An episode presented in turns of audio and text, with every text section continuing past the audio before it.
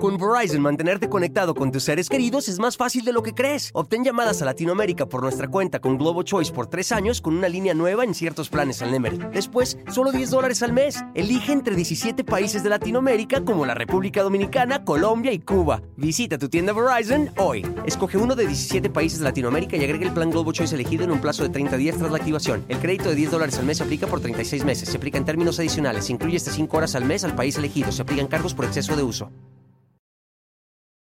When you need mealtime inspiration, it's worth shopping Kroger, where you'll find over 30,000 mouthwatering choices that excite your inner foodie. And no matter what tasty choice you make, you'll enjoy our everyday low prices, plus extra ways to save, like digital coupons worth over $600 each week. You can also save up to $1 off per gallon at the pump with fuel points. More savings and more inspiring flavors make shopping Kroger worth it every time. Kroger, fresh for everyone. Fuel restrictions apply.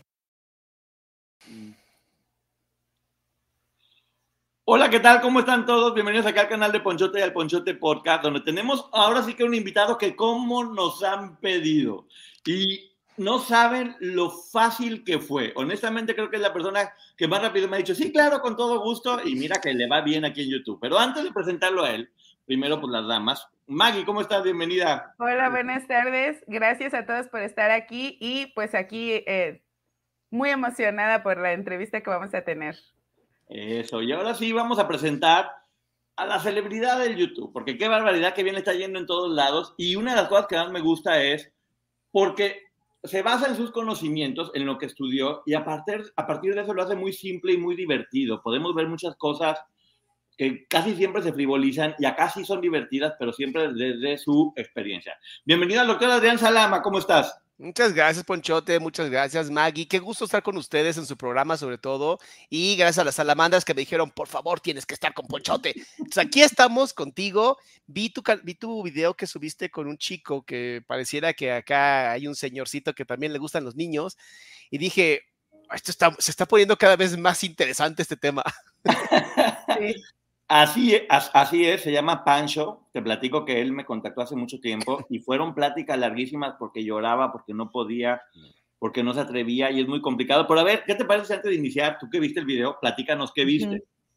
No terminé de verlo, te voy a ser muy honesto, ¿no? Me aventé la primera parte y la verdad es que sí se ve como muy nervioso cuando está hablando, ¿sabes? O sea, hay, hay como esta sensación como de, que también entiendo la parte del machismo que tenemos internalizado los mexicanos, ¿no? Es, es, complicado y más cuando estás hablando de temas de abuso, ¿no? Ya sea sexual, ya sea de violencia, ya sea económico, ¿no? Los hombres tendemos como a guardarnos estas emociones y decir, no, no, a mí no me pasó esto. Eh, ahí creo que se trabaja, ahí estoy, ya. Este, no, a mí no me pasó esto, ¿no? Y, y pues sí, sí pasa, por desgracia sí pasa y, y no, no, tiene que, no tiene nada que ver con género, tiene que ver con encontrarte con seres mierda y no. Y sí, y muchas veces es más complicado como hombre aceptar que fuiste víctima de un abuso que como mujer incluso. De por sí las mujeres les cuesta mucho trabajo, sí. ¿no? Ahora imagínate en el hombre que tenemos un, una tasa de quitarse, ya sabes qué, salirse uh -huh. del chat de tres veces más en, eh, que las mujeres y que tenemos que mostrar siempre esta, esta fortaleza, que es importante, o sea, sí es importante mostrarnos fuertes, pero pues a veces alguien va a ser más fuerte que tú, ¿no? Y entonces aceptar que perdiste, aceptar que te rendiste o aceptar que fuiste manipulado no está bonito. Oye, antes que nada, saludo a todas las personas que están por acá. Ya saben que luego platicamos con toda la, la gente aquí, porque si no, luego se nos van a saludar a todo el mundo, todas las alamadas que están por acá, bienvenidas, y la gente que está aparte de nuestro canal. Oye, ahorita dijiste algo muy fuerte, que es que tenemos, tendemos tres veces más a salirnos del chat los hombres. ¿Por qué crees tú que sea eso? Pues lo, lo, que es, lo, que, lo que sabemos hoy, o que podemos intuir, porque pues por desgracia no podemos entrevistar a la gente que ya no está en el chat, ¿no? Uh -huh. Este, es que al no poder hablar de nuestras emociones, al sentirnos eh, limitados en la forma en cómo nos expresamos, eh, cuando hay un tema en donde ya socialmente yo no me siento parte, donde yo ya siento que no puedo aportar nada, me salgo del chat. Ahora, que es muy importante que se entienda algo, las personas con depresión no se salen del chat, ¿no? Porque es como de, ay, seguro estaba bien deprimido. No, no funciona así.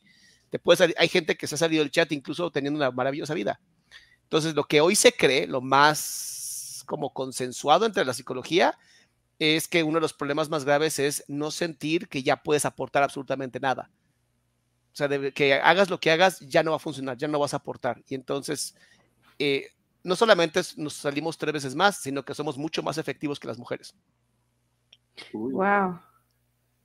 Entonces, esta parte de, eh, creo, creo que las mujeres tenemos de hablar con las amigas y expresarnos a un nivel más emocional, probablemente nos permita exteriorizarlo y como hombre muchas veces guardan esas emociones. Y en el caso de este chico, a mí me llama mucho la atención y ojo que no lo estoy juzgando en ningún momento, pero me llama la atención que incluso él dice, lo estoy defendiendo otra vez, ¿verdad? Creo que apenas está en un proceso y no sé si sea real o yo así lo percibo. Lo que pasa es que los, cuando tú idealizas a alguien, o sea, incluso hasta, hasta un delincuente puede ser idealizado, em, hay una parte tuya que por no traicionar su figura, es muy chistoso, los seres humanos somos seres simbólicos y como somos seres simbólicos, todos son historias que nos contamos. Entonces, a veces, em, no sé si vieron la película del Joker, creo que es la mejor, lo que mejor explica perfectamente esto.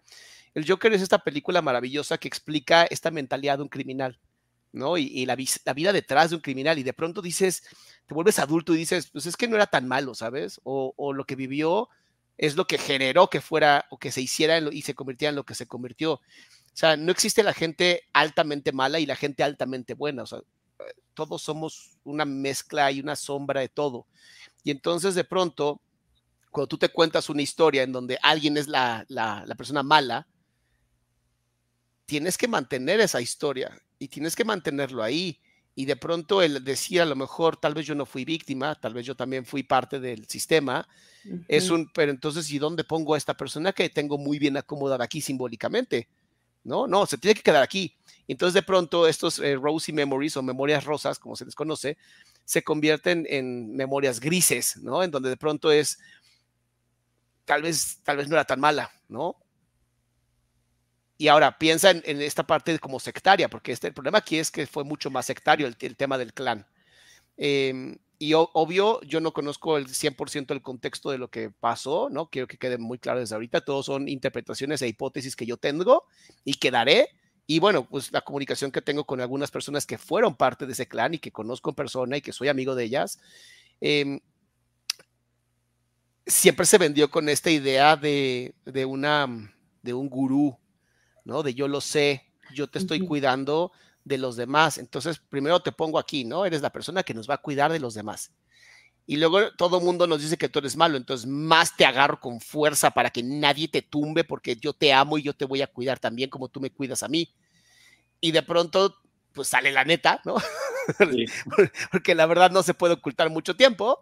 Y de pronto es como de, entonces, ¿dónde pongo esto? Es como ah, pues romper la estructura no, lo pongo entonces del otro lado. Pero y entonces, pero no se siente cómodo de este lado. Entonces, ¿dónde lo pongo? Y entonces, al yo no poder ponerlo en ninguna parte, pues me lo quedo.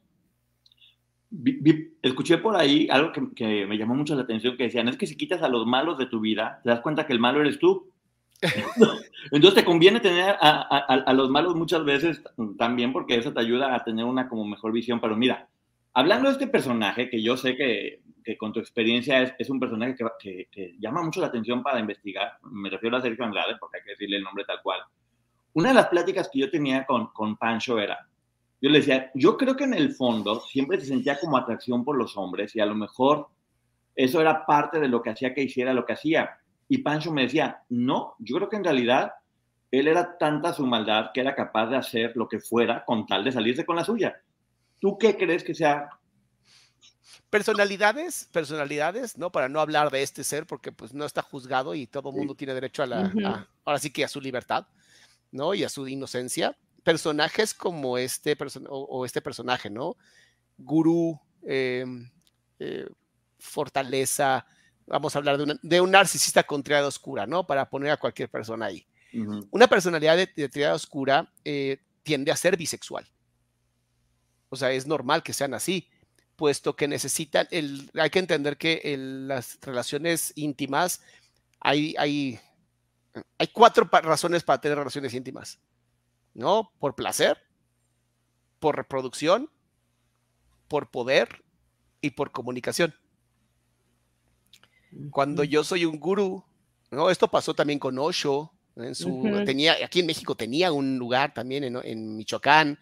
Esto pasó con este hindú Sikh, no me acuerdo el nombre, que estaba en Estados Unidos. Eh, ha, pasado con muchos gurús, ¿sabes? en donde se sabe que tienen relaciones con, con quien se deje.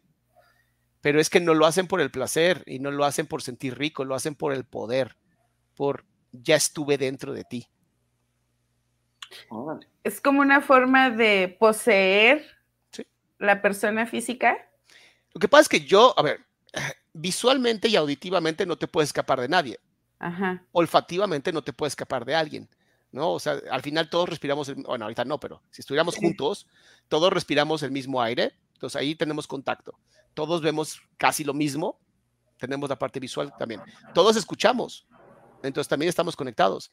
Pero yo quiero poseerte toda o todo. Entonces, ¿cómo le hago? Pues entrando. Ajá. Órale. Oye, también algo que nos cuesta de repente como trabajo hacer entender a la gente, porque siempre que dicen, ay, es que ¿por qué no denuncian? ¿Por qué no dicen? ¿Por qué no hacen? Como que siempre terminan responsabilizando a las víctimas en lugar de apoyarlas.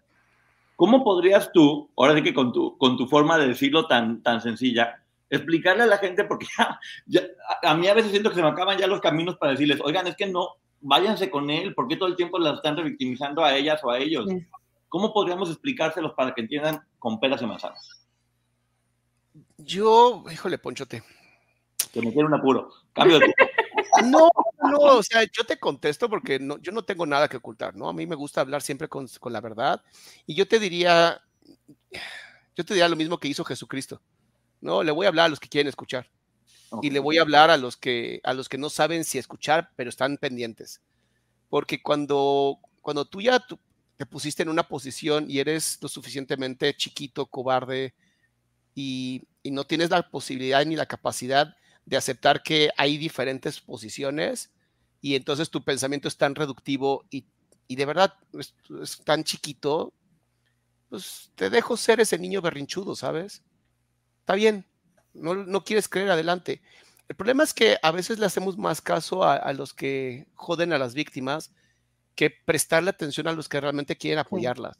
Entonces, es lo mismo que pasa con los haters, ¿no? Los haters para mí son miserables. O sea, a mí me, me dan, eh, me dan hasta, hasta como las, sí. como este, ya sabes que se te apachurra el corazón, como cuando ves a un niño en situación de calle y dices, mames, quisiera hacer algo, ¿sabes? Pero no hago nada porque no puedo.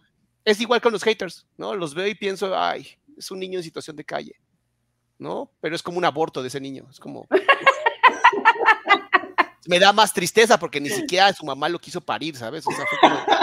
Sí, es que, de hecho, nosotros lo hemos comentado porque también ya nos llueve a cada rato, pero ese es el problema, que hemos tratado de darle voz a las víctimas y eso molesta a muchas personas.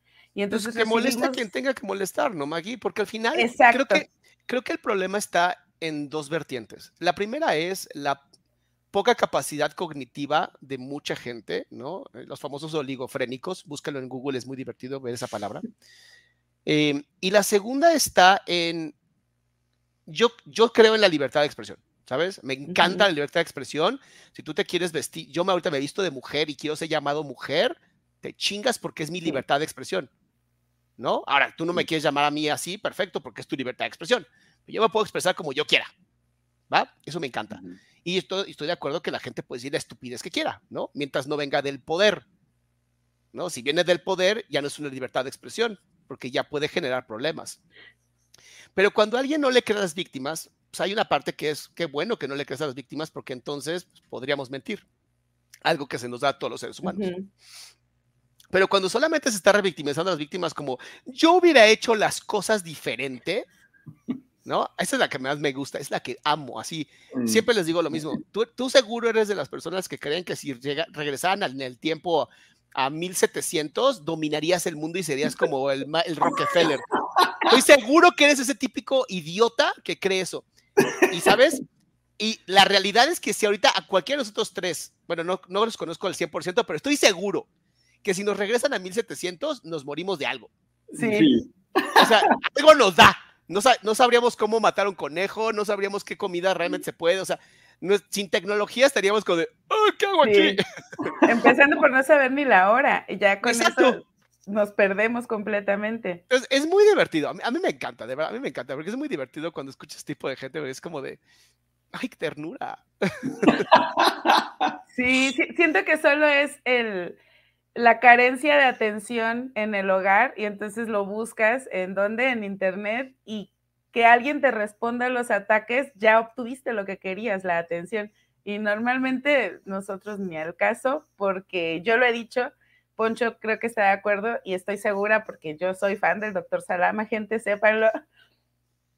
Si en 20 años yo tengo que regresar a, eh, la mirada y decir, estuve funada los últimos 20 años por defender a las víctimas y tratar de darles voz, voy a estar orgullosa de esas funas.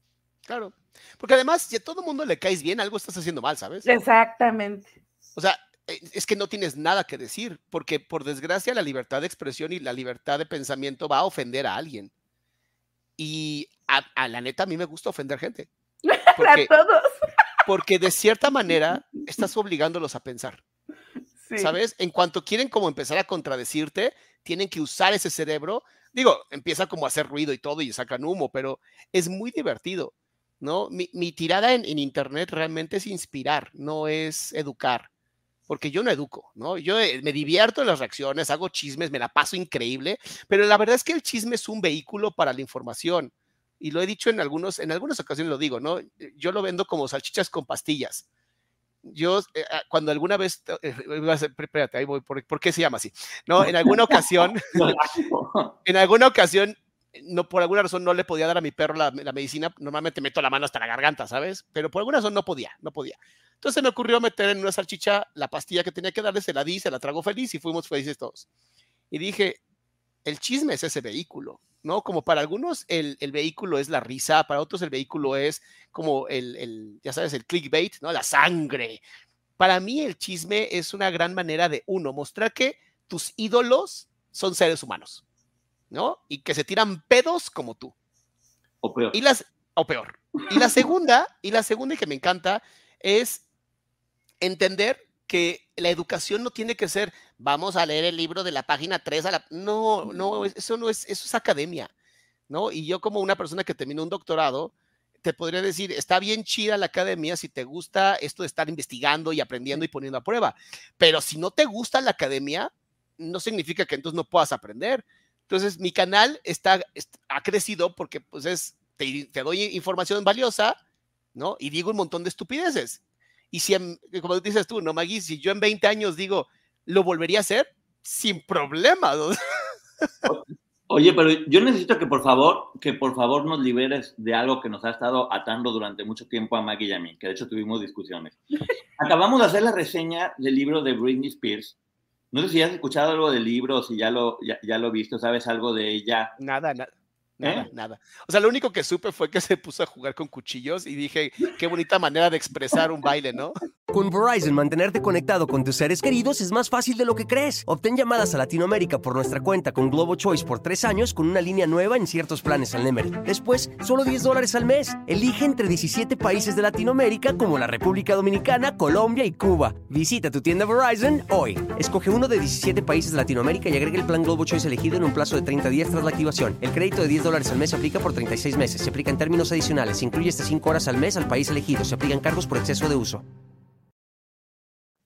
Te resumo el libro, básicamente. Es todo mundo es malo porque no me dejan irme a empedar. Ese es el resumen del libro todo el tiempo. O sea, quienes la llevaban al camino de, de hacer las cosas mal eran unas maravillosas personas. Paris Hilton, qué buena onda que la quería sacar de la depresión. Todos sus amigos eran, eran buena onda los que la estaban llevando a la destrucción pero todas las personas que, lo quería, que la querían ayudar o que le ponían límites, híjole, ojalá se los llevara el, chamuco. ¿Cómo funcionan estas personas que, que, han pasado por crisis tan fuertes de adicciones? ¿Cómo, ¿Cómo se manejan? Porque yo la verdad que eso me sacó mucho de quicio. Yo en lo personal soy siempre partidario de educar a los papás y mamás, ¿no? Eh, o bueno, en el sentido familia, de decirles que hay, siempre son tres o cuatro Cs de la adicción, ¿no? tú no lo causaste, la primera C y la más importante, tú no causaste la adicción, no es que tú seas culpable. Segunda, no lo causaste, no eres culpable, no lo puedes controlar y no lo puedes curar. Entonces, basándote en estas cuatro, yo te diría, cuando Britney Spears cumplió 18 años y ella pues ya era, se supone que legal, ¿no? Que ya podía responder ante, ella, pues entiendo que pues, ya es su derecho, ¿sabes? Y a veces para mucha gente de pronto es como muy molesto el decirles que tiene derecho a matarse, ¿sabes? Tiene derecho a hacer lo que quiera y tiene derecho a destruir su carrera como ella quiera, porque es su carrera, es su vida. Cuando, cuando yo em, estuve como escuchando, ¿no? Y creo que hasta reaccioné a ese de su proceso, em, pues yo no estoy de acuerdo que a un adulto alguien le diga cómo vivir su vida, ¿no? Tal vez sí quitarle a los hijos, eso sí, porque pues ¿qué, qué culpa tienen los chamacos de que su mamá quiera matarse, ¿no? En un supuesto de que quisiera, obviamente no conocemos bien la historia. Pero sí cuando ella cuenta su historia y todo lo que habló y cómo la hacían trabajar muchísimo, pues, te das cuenta que no les importaba su salud, les importaba esto, ¿no? La salud financiera. Entonces, creo que el, creo que hoy creo que lo que hace Britney es muy inteligente. Esa mujer siempre lo fue. O sea, esa niña, desde que yo la conozco y, yo era Team Cristina, tengo que admitirlo. Este, tengo que admitirlo. Yo era Team Cristina. Yo amaba a Cristina Aguilera. O sea, era mi mujer ideal, ¿sabes? sobre todo cuando hizo la de Dirty, casi me muero. Ah. O sea, casi muere ese día. Pero yo siempre he visto a Britney como, no sé si, bueno, Justin Timberlake y Britney Spears para mí son dos personas que han sabido romper la, lo que venía, lo que venía haciéndose en, la, en el pop, ¿sabes? Creo que ellos dos, y a lo mejor me voy a ofender a alguien, no me importa, pero creo que ellos dos, Justin Timberlake y Britney Spears, vinieron a revolucionar lo que Michael Jackson en algún momento dejó muy alto, una vara muy alta. Y ellos dos creo que lo hicieron muy bien. Y hoy lo que yo veo en Britney, ¿no? De pronto lo que hace bailando y cómo mira la cámara y todo, yo estoy seguro que lo está haciendo a propósito. Estoy seguro porque eh, no es una tipa que no sabe dónde poner la cámara para verse bien. Lo sabe perfecto.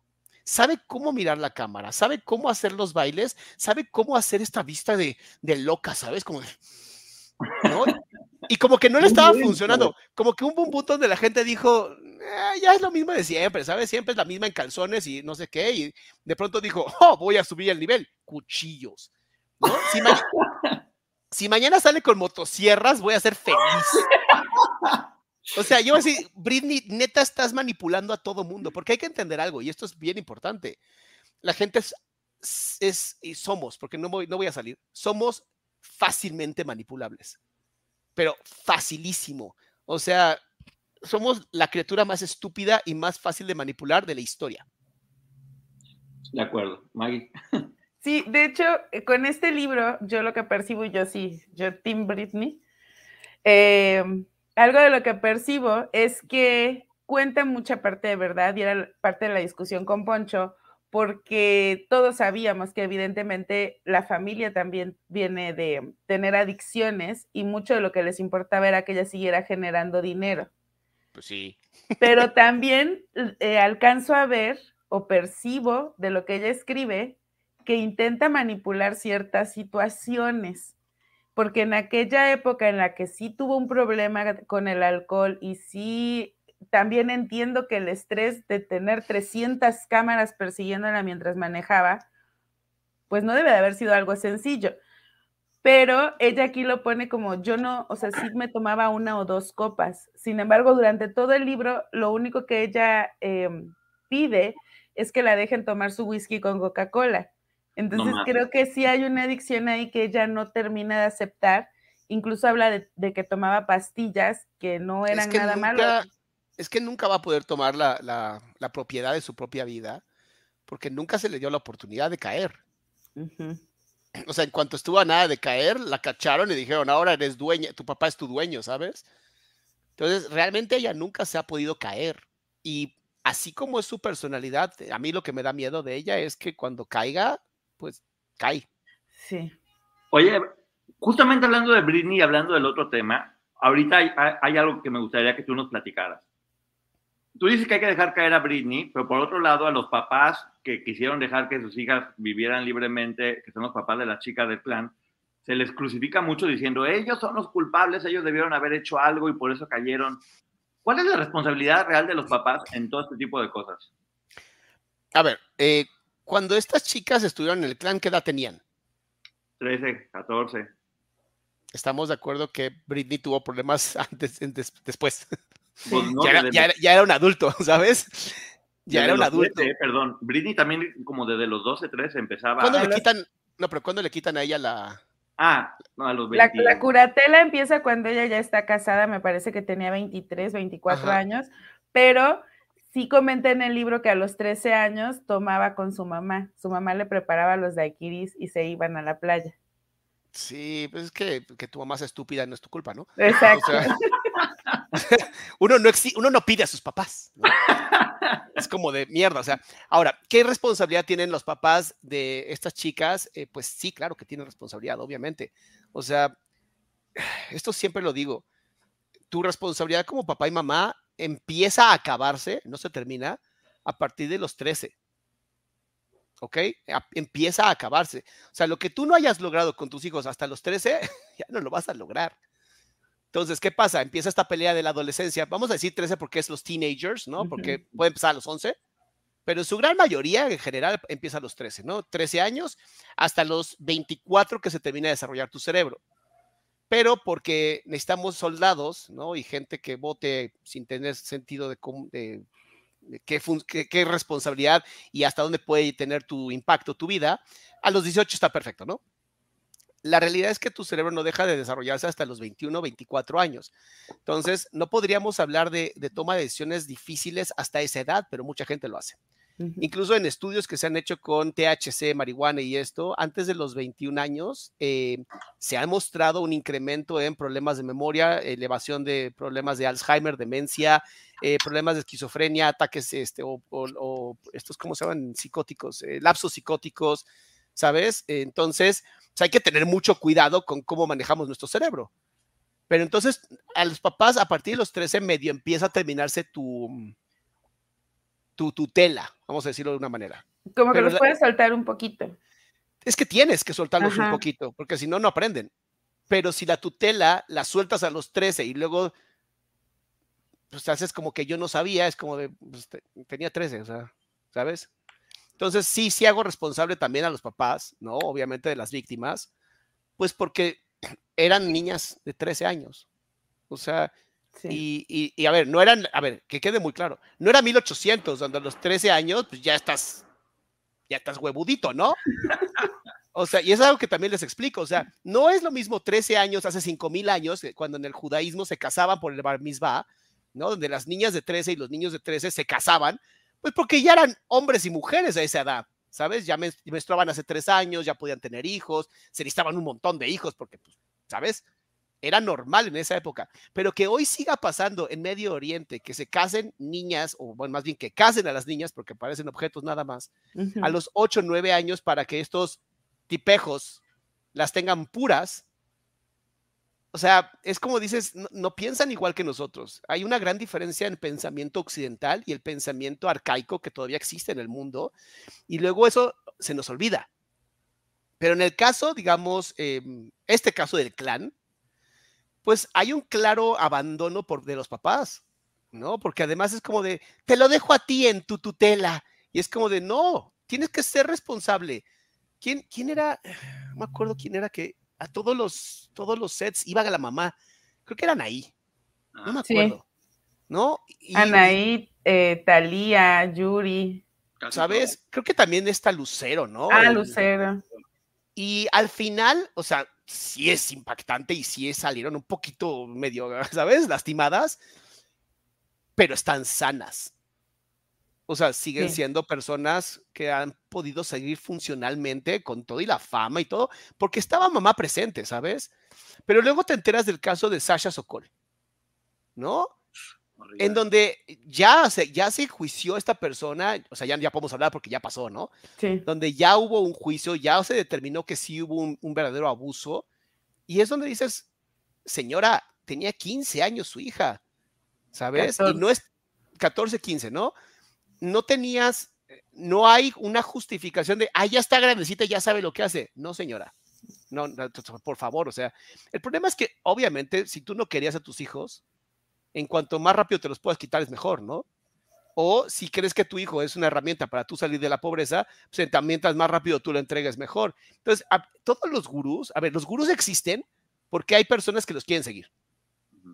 Así de sencillo. Sí. O sea, porque yo te puedo parar en la esquina a gritar, Cristo vendrá a salvarnos. Y habrá quien me diga, sí, tienes razón, y habrá quien me diga, pobre loco, ¿sabes? Pero el problema de estas personas es que son altamente seductoras. Acuérdense que es un narcisismo con triada oscura. Voy a explicar qué es la triada oscura.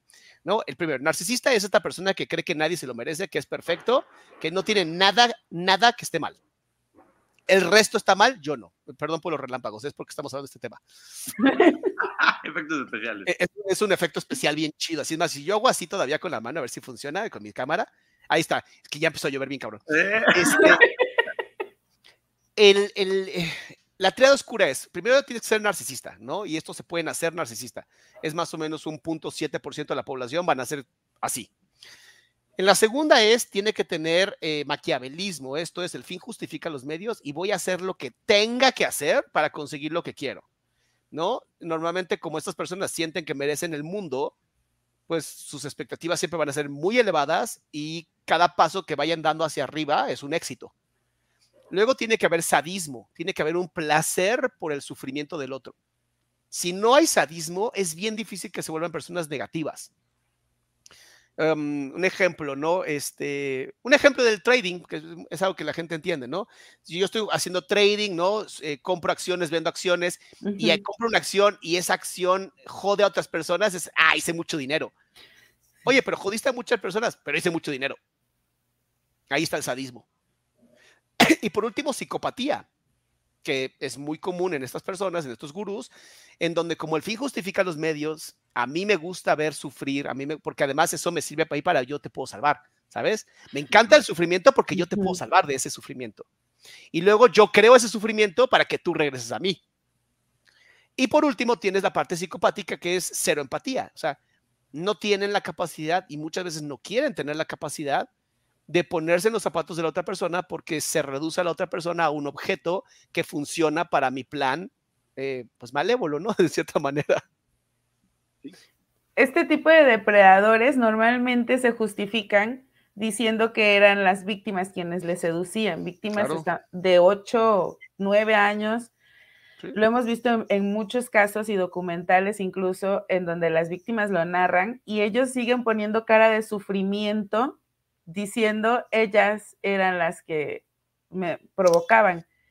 ¿Se debe a esta triada oscura? Claro, pero también es muy parecido a esta teoría de que los hombres tienen que ser polígamos porque la naturaleza del hombre es embarazar a muchas mujeres. ¿No? Y es, a mí me encanta, me encanta, esa teoría me encanta porque siempre digo lo mismo. O sea que si tú y yo estamos ahorita en, no sé, en un antro, pasándola bien, divirtiéndonos, y te dan ganas de hacer del baño, vamos a decir, vamos a cagar, te bajan los pantalones y te cagas ahí, ¿no? No, para nada, obviamente no, Salama. O sea, iría yo al baño. Ah, o sea, sí te sabes aguantar tus necesidades. Exacto. Ah, muy bien, pues aguántate también esa. Con Verizon, mantenerte conectado con tus seres queridos es más fácil de lo que crees. Obtén llamadas a Latinoamérica por nuestra cuenta con Globo Choice por tres años con una línea nueva en ciertos planes al Nemery. Después, solo 10 dólares al mes. Elige entre 17 países de Latinoamérica como la República Dominicana, Colombia y Cuba. Visita tu tienda Verizon hoy. Escoge uno de 17 países de Latinoamérica y agrega el plan Globo Choice elegido en un plazo de 30 días tras la activación. El crédito de 10 dólares al mes se aplica por 36 meses. Se aplica en términos adicionales. Se incluye hasta 5 horas al mes al país elegido se aplican cargos por exceso de uso. Cuando, la, cuando los depredadores usan el, el, yo soy la víctima de todo esto, es porque hay que acordarse que son narcisistas. Y claro, para ellos es, yo nunca tuve la culpa, yo hacía todo perfecto, ¿sabes? Yo llegaba y le hacía una caricia a ella y como me veía con un hombre adulto, pues ella me decía, quiero, quiero hacer más por ti porque tú es increíble todo lo que haces por mí. Y entonces yo les decía, no, no, así está bien, o sea, yo lo hago por el amor que siento por ti. No, pero déjame hacer algo más. Bueno, las mujeres adultas harían esto conmigo, o sea, no te lo dije yo, te dije lo que harían otras personas. Tú lo hiciste porque quisiste. No, y comunicación verbal. Manitas acá, soy honesto, manos, abro mi pecho, ¿no? Tú lo hiciste porque quisiste, yo no, yo no quería hacer nada, me protejo incluso con los hombros. Yo me muero, me muero por ver este, este, Em, en California, el juicio de California. sí, todo. Me muero por verlo, ¿sabes? Porque una, creo que todavía ni lo encuentran este tipo. No. Y no lo van a encontrar, honestamente, porque pues obviamente psicopatía, ¿no? Sí. Este, pero sí me muero por verlo, porque yo sí quiero ver lo que va a decir la señorita cantante. No puedo decir su nombre porque luego ya ven que te denuncia por, te quiere meter a la cárcel y difamación y no sé cuánto. Pregúntele a Chumel. Exacto, pregúntale a Chumel. Entonces yo quiero saber, yo, yo quiero saber qué va a decir ella, porque sí queda claro algo que es, por desgracia, cuando eres la pareja de este tipo de depredadores, eh, sí está muy cabrón el nivel de manipulación. O sea, sí es real, o sea, y aunque es una mujer que ha sido muy talentosa y muy creativa, intelectualmente yo tengo mis dudas. Ok, en tu percepción, porque obviamente es tu percepción, ¿crees que ella, más allá de ser una víctima, también tuvo que ver intelectualmente con todo lo que sucedió? No, no, y aunque sí, tengo gente que me ha dicho que sí, yo creo que ella solamente fue el patiño, ¿sabes? Es, es encontrar, encontrar una persona con una mentalidad bastante débil que puedas usar para hacer todo lo malo que tú quieras y seguramente la estuvo usando como patiño porque era la que más débil era. Era la que más tenía hambre por éxito, era la que más, hambre en, palabras, ¿no? Tenía hambre porque pues además no era rica, ¿no? Entonces, pues tenía el hambre de la figura paternal, tenía hambre de, por comer, tenía hambre de fama, tenía hambre de ser reconocida, tenía hambre de ser vista, tenía hambre de ser de conectar con algo más grande que ella. Y es que esas son las personas más fáciles de manipular. O sea, se convierten en, de verdad, eh, sin afán de insultarla, pero como un zombie, un títere, literalmente un títere, el portavoz, solamente el portavoz.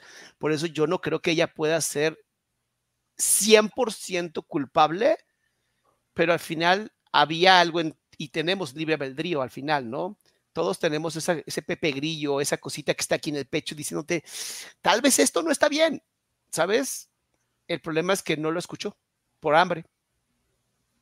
Qué fuerte o, lo silencia. No puedes silenciar la conciencia. Eso es lo, increíble. La conciencia no se puede silenciar, siempre está presente, siempre te incomoda, te da insomnio, ¿sabes? O sea, siempre va a estar presente y siempre se va a estar eh, manifestando inconscientemente de alguna manera. Entonces, em, lo repito, o sea, yo sí creo que ella es un títere, nada más, nada más. Oye, bueno, cambiando un poco de tema, que no es cambiar, sino escuchándote es bien fácil darse cuenta que el secreto de tu éxito es que tienes personalidad y que dices lo que piensas y lo que sientes y que nunca te ha importado el que dirán. Que es lo que pues siempre decimos. El que dirán es el monstruo que se ha comido los sueños de todo el mundo. Es una opinión, ¿no? Y eh, finalmente eh, mucha gente puede decir, ay, cuando, cuando no te importa el que dicen y cuando no le das el poder de que ellos te controlen, se ponen furiosos porque ¿cómo es posible que lo estoy atacando y siga haciendo lo mismo? Pues bueno, por esa misma razón.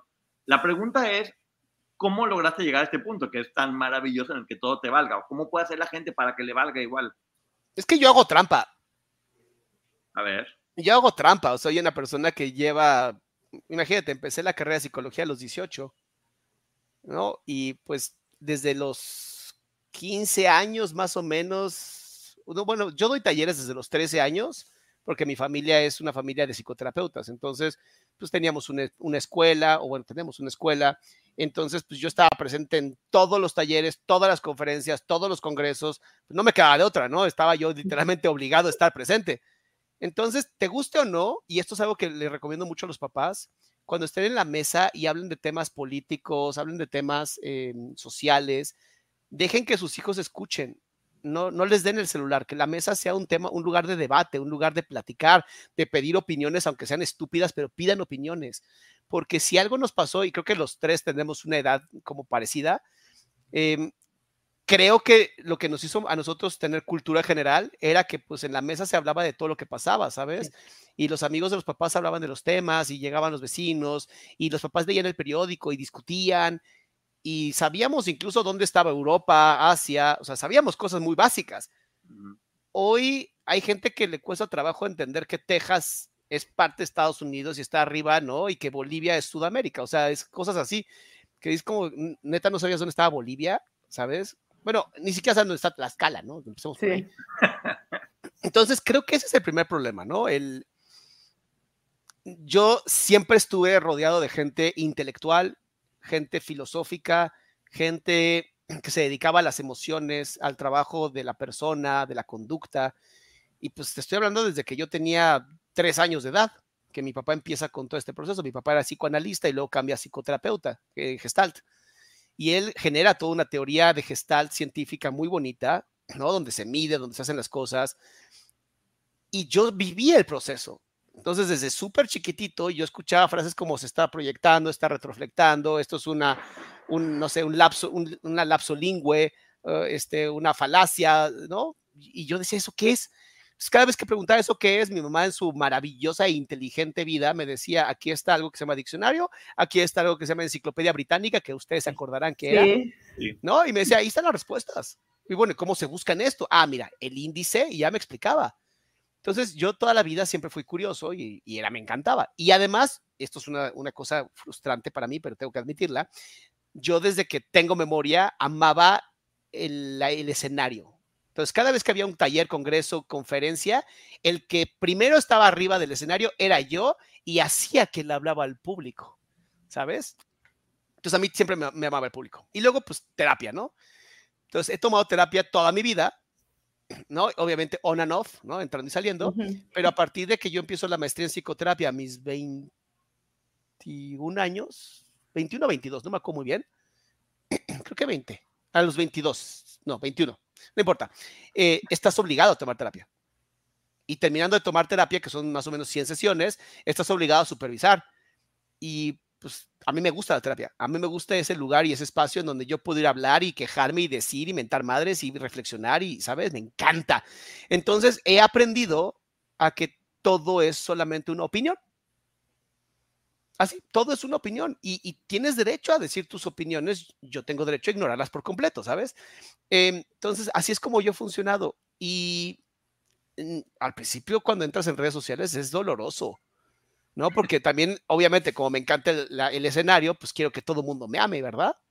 Y de pronto te metes a redes sociales y no todo el mundo te ama. Y hay gente que incluso dice que eres un farsante y que eres un poco no sé qué y que eres un pseudo psicólogo. Y, y, de pronto me dolía porque decía, pero es que estoy buscando siempre la mejor información para la gente y trato de dar lo mejor. Y, y aún así, no, no, o sea, diríamos que no hay palo que le embone, ¿no?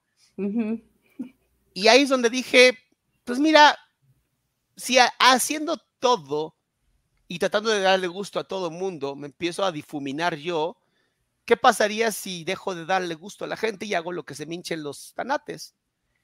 Y empecé a crecer bien cabrón en redes sociales. Entonces, ¿sabes? Es como que hasta fui premiado por ser un culero. O sea. los haters son los principales publicacionistas y todavía no lo han entendido.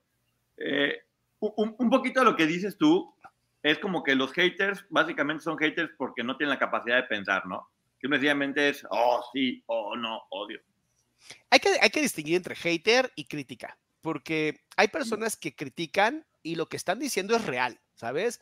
Sí. De pronto dicen, esto, o sea, aunque lo dicen de una manera muy vulgar, ¿no? Porque pareciera que criticar con una, manera de respeto no existe para esas personas, pero entiendo que así es su familia, y entonces están acostumbrados a, a que siempre son criticados desde la mierda, entonces hay que limpiar la mierda, ¿no? La lavas con agua y dices, ay, mira, un diamante. Em, entonces hay que mantenerse siempre en contacto con la realidad. Y eso es, si de pronto el hate es un 20% y 80% te está yendo bien, vas muy bien. ¿no? Porque pues, más de 20%, más, digo, más de 80% de gente que te ame, pues algo está haciendo muy mal. Y vas como midiendo, ¿no? 70%, algo está mal, 60%, 50% ah, ya estás en algo que se llama polarización. ¿No? O sea, pues, esta gente que dice, no sé, el pro aborto contra el pro vida, ¿no? Son polarizaciones, pero ambos están mal. Ambos están mal porque no podemos reducir algo tan complicado. Y te lo digo yo que he trabajado con personas que han tenido que pasar por estos procesos, donde entiendes que no es una decisión que se toma de, ¡Ja, ja, estoy embarazada, no hay pedo, oh, pastillita, ya aborté, chicos. No, no funciona así. ¿Sabes? No, no podemos reducir em, las cosas. Este, creo que es Eduardo, no es Eduardo, Eduardo Morín, no me acuerdo el, nombre, pero Morín, un filósofo llamado Morín, que tiene un, libro y hay toda una especialización en pensamiento complejo, lo explica muy bien. Dice, los sistemas humanos son sistemas abiertos que constantemente están haciendo cambios de flujo del sistema. hay que entrar energía, hay que salir energía todo el tiempo y además somos altamente gregarios. las ciudades son la peor, son lo peor que existe a nivel natural, porque si uno se enferma, se enferma todo mundo.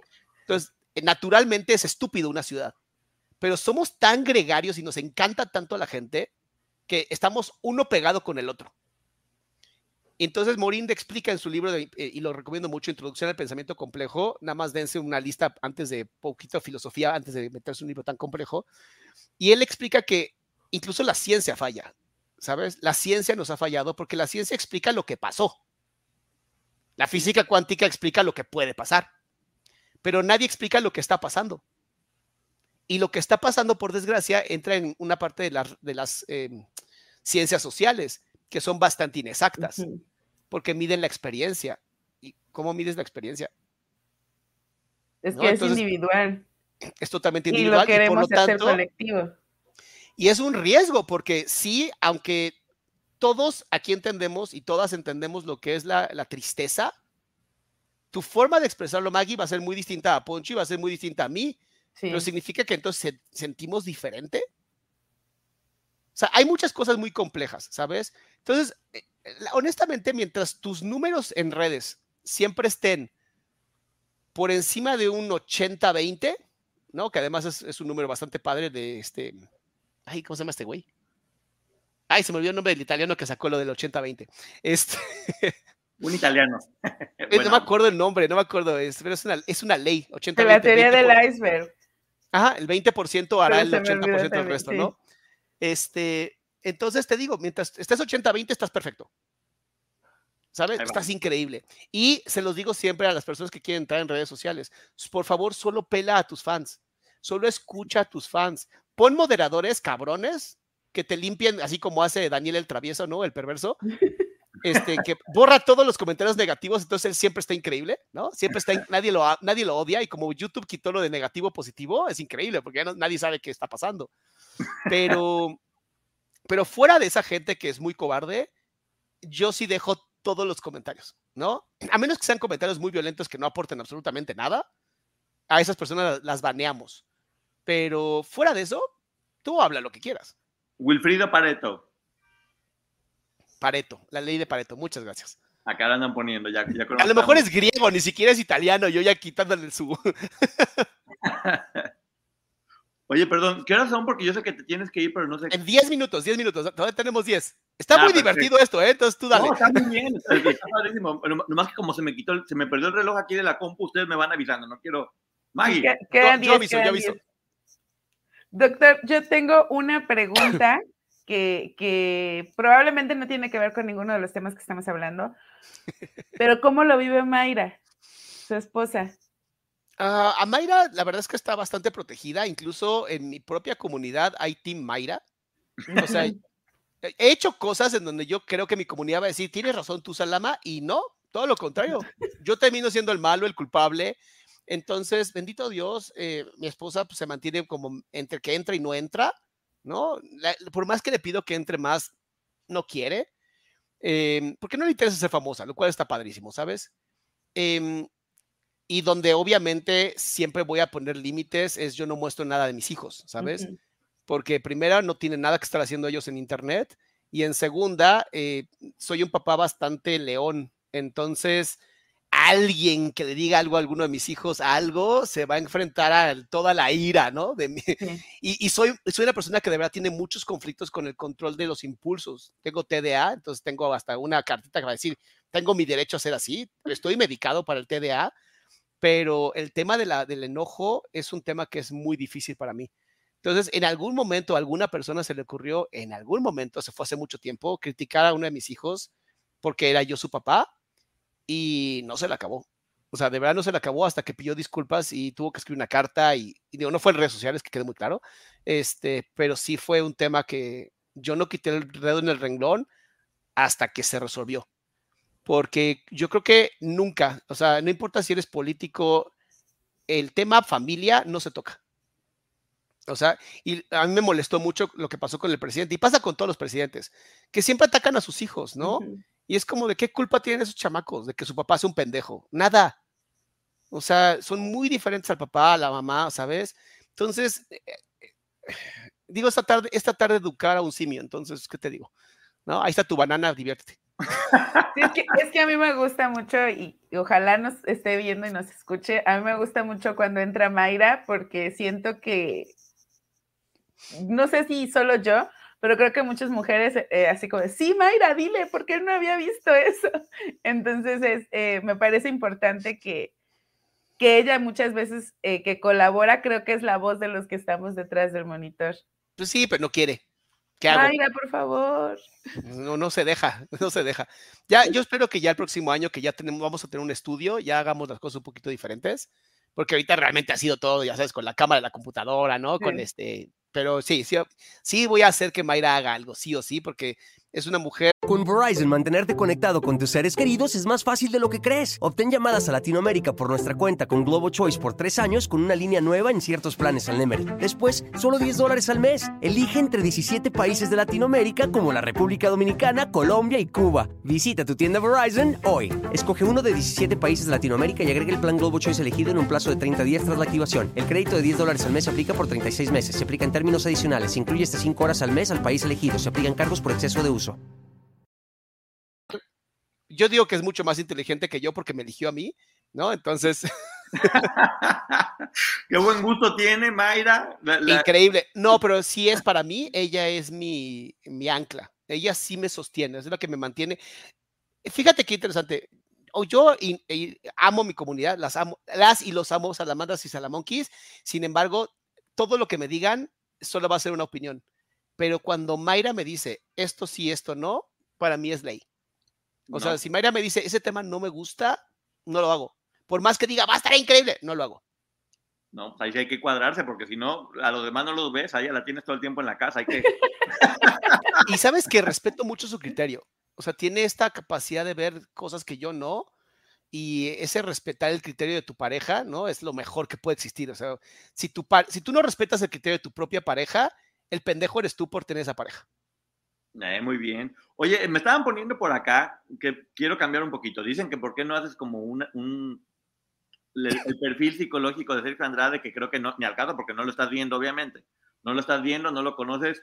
Personas como Sergio, si llega alguien con un perfil parecido y te dice, quiero que me cures, ¿qué le dirías? Eh, primera, nunca va a llegar. Es imposible. No hay un solo. Eh, la razón por la que la psiquiatría y la neurociencia tiene tantos problemas con el narcisismo es que no tenemos suficientes pacientes para trabajar con ellos. Y las pocas personas que, se han, que han tenido que ser internadas, ¿no? Como asesinos seriales y cosas así, no dan apertura a un proceso psicoterapéutico. Entonces, para nosotros son personas perdidas. O sea, ya, no hay más que hacer. Em, entonces, no, nunca vendrían ellos a terapia perfiles como Sergio, como otras personas, no podemos hacer porque los psicoterapeutas no diagnosticamos. Son los psiquiatras quienes los hacen.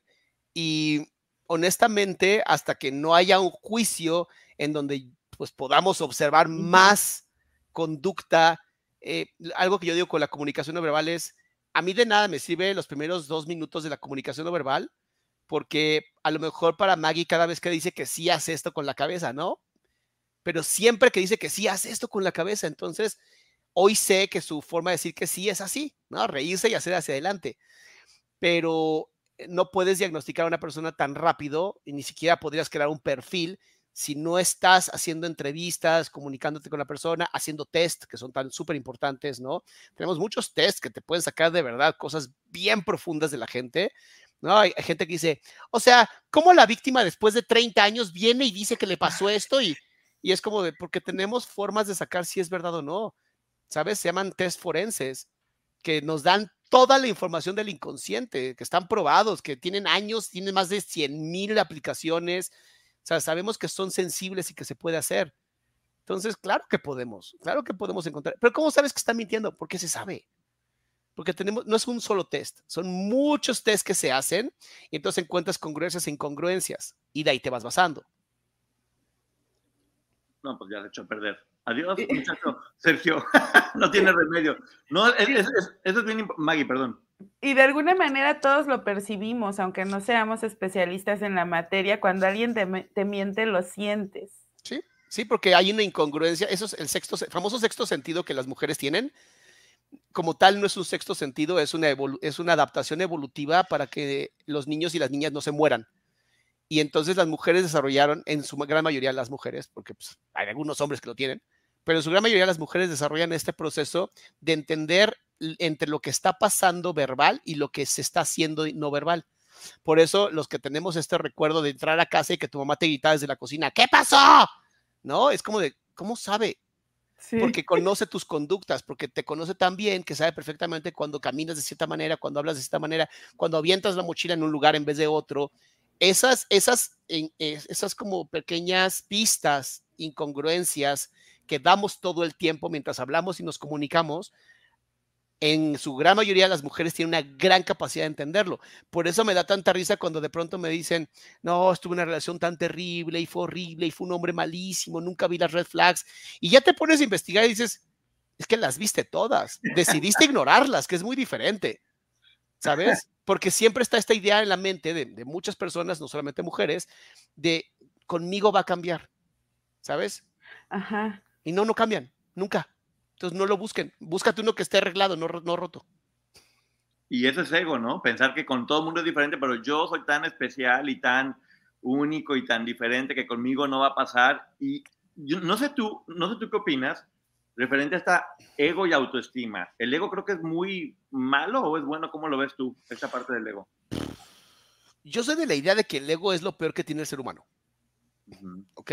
Y el autoestima no tiene nada que ver con el ego. El autoestima tiene que ver con la autoimagen, cómo te miras a ti mismo, el autoconcepto, qué opinas de ti mismo o de ti misma.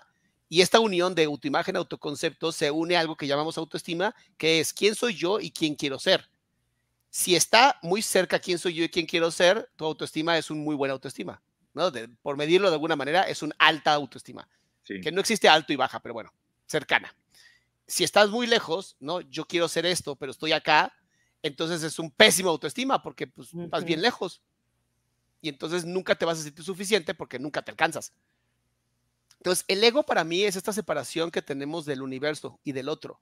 Es esta sensación de escasez, de limitación, de dificultad, de no ser yo y no poder ser yo porque la sociedad me lo prohíbe. ¿no? Es, me encanta, porque siempre el malo es algo que es completamente inefable y que completamente eh, etéreo, ¿no? No existe pero todos son malos y la sociedad es mala y la sociedad nunca entenderá. Es como, ya sálganse de la adolescencia, ¿va? O sea, la adolescencia es bien bonita, ¿no? Porque la sociedad no me deja ser quien yo quiero ser, está poca madre, pero hay un punto donde tienes que desarrollarte y madurar. Siempre hay un punto ahí. Pues, o sea, el, e, perdón, el ego podríamos entender que viene de lo que percibimos y la autoestima lo que sentimos. No, la autoestima también es lo que percibes, ¿Ah, porque es autoconcepto, autoimagen. No, el ego, el ego no es otra cosa que yo soy mejor que tú. Ok. es la más fácil, más fácil de entender es, yo, pedazo de, este, de carbono, soy más importante que tu pedazo de carbono. Oye, y de alguna forma también entonces el narcisismo es como un ego muy extrapolado, ¿no? el, el, narcisismo es justamente el trastorno donde el ego está tan lastimado que siempre me voy a mostrar como que soy lo más y mejor del universo cuando realmente me siento un pedazo de popó. Ah.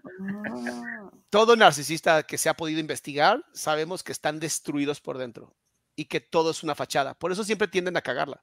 Por eso nunca hay un solo narcisista que haya, se haya liberado, que haya salido perfectamente victorioso. Todos caen. ¿La mayoría de ellos fueron personas violentadas de chicos o es mentira? Nada más son así porque sí ya. Eh, volvemos al mismo punto de antes, ¿no?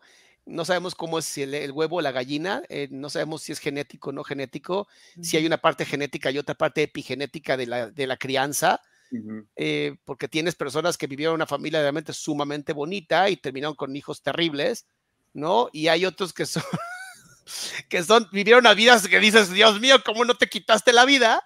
¿No? Y terminan siendo héroes. Entonces, como de, eh, por eso digo, nos falta mucho por aprender, sobre todo en neurociencias. Vamos muy bien, vamos avanzando muy rápido. Pero aún estamos en un lugar muy complejo. La ciencia nunca va a poder entenderlo al 100%. La religión se ha, acabado la investigación religiosa y la parte, digamos, filosófica, pues unos suben, unos bajan, entonces tenemos una teoría que funciona, luego ya no. Entonces, te diría que es tan complejo que posiblemente lo más bonito en este mundo sea, sean buenas personas, y hay mucha mierda, Y cuando te encuentres a alguien que no sea buena persona, aléjalo de tu vida. Es más fácil. Sí, por favor. ya, ya hay muchas cosas negativas, creo, en el mundo como para seguir haciendo más y más y más. Y cuando tú tienes un talento y lo usas en favor de los demás y para servir a los demás, por más que te digan egoísta, por más que te digan lo que quieras, si tú sabes que lo que estás haciendo es en pro de otras personas, hazlo, ¿sabes? Ya será la historia quien te, quien te critique. Así es. ya son 4.52. Ya tenemos que ir cortando, lo siento. Ah, bueno, entonces, bueno, ah, qué tristeza, tan buena que está esto, pero bueno, Maggie, ¿algo que quieras decir antes de que nos vayamos? Muchísimas gracias, doctor, porque yo siempre lo he dicho, a mí no me gusta hablar de salud mental porque no soy, no tengo el conocimiento en el tema. Antes de estudiar Derecho estudié Pedagogía mm. Y tengo como conocimientos básicos, pero no, no me atrevo a hacer diagnósticos y a veces la gente quisiera que yo diera esos diagnósticos, me parece que no, no es mi perfil. Yo tampoco de diagnósticos, entonces. no, entonces yo agradezco porque hoy sí creo que aprendí muchas cosas y eso me gusta, por eso eh, el doctor Salama, Mr. Doctor, son personas que yo sigo desde hace tiempo. Yo llegué con el doctor Salama antes de que fuéramos 60 mil, fuéramos, porque ya sé que somos más. y con Mr. Doctor todavía no llegaba a los 100, me parece, y hoy wow. es Mr. Doctor? O sea, lo descubrí de la nada. la idea Montija de internet, ahí está. Sí, sí, sí, sí. él lo dice, él lo dice.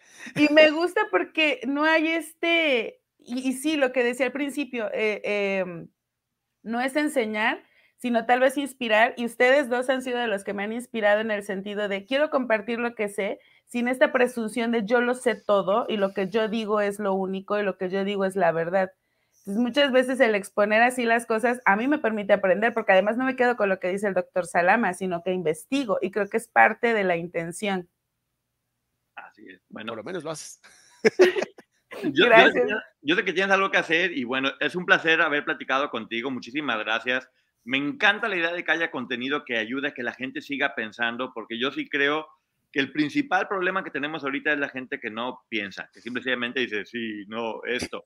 Y como dices tú, tal vez muchas de estas personas que han caído en cosas negativas, si hubieran ejercitado un poco más el, pensamiento crítico, el poder debatir, el no quedarse callados, el hablar a pesar de lo que diga la gente, muchas cosas cambiarían. Así que gracias por tu contenido, gracias por haber aceptado tan buena onda y tan pronto que neta, tengo que decir aquí delante de todo el mundo, sí paso. En cuanto le pregunté, me dijo sí. Así que muchísimas gracias. ¿Algo que decir, Adrián, antes de que nos vayamos?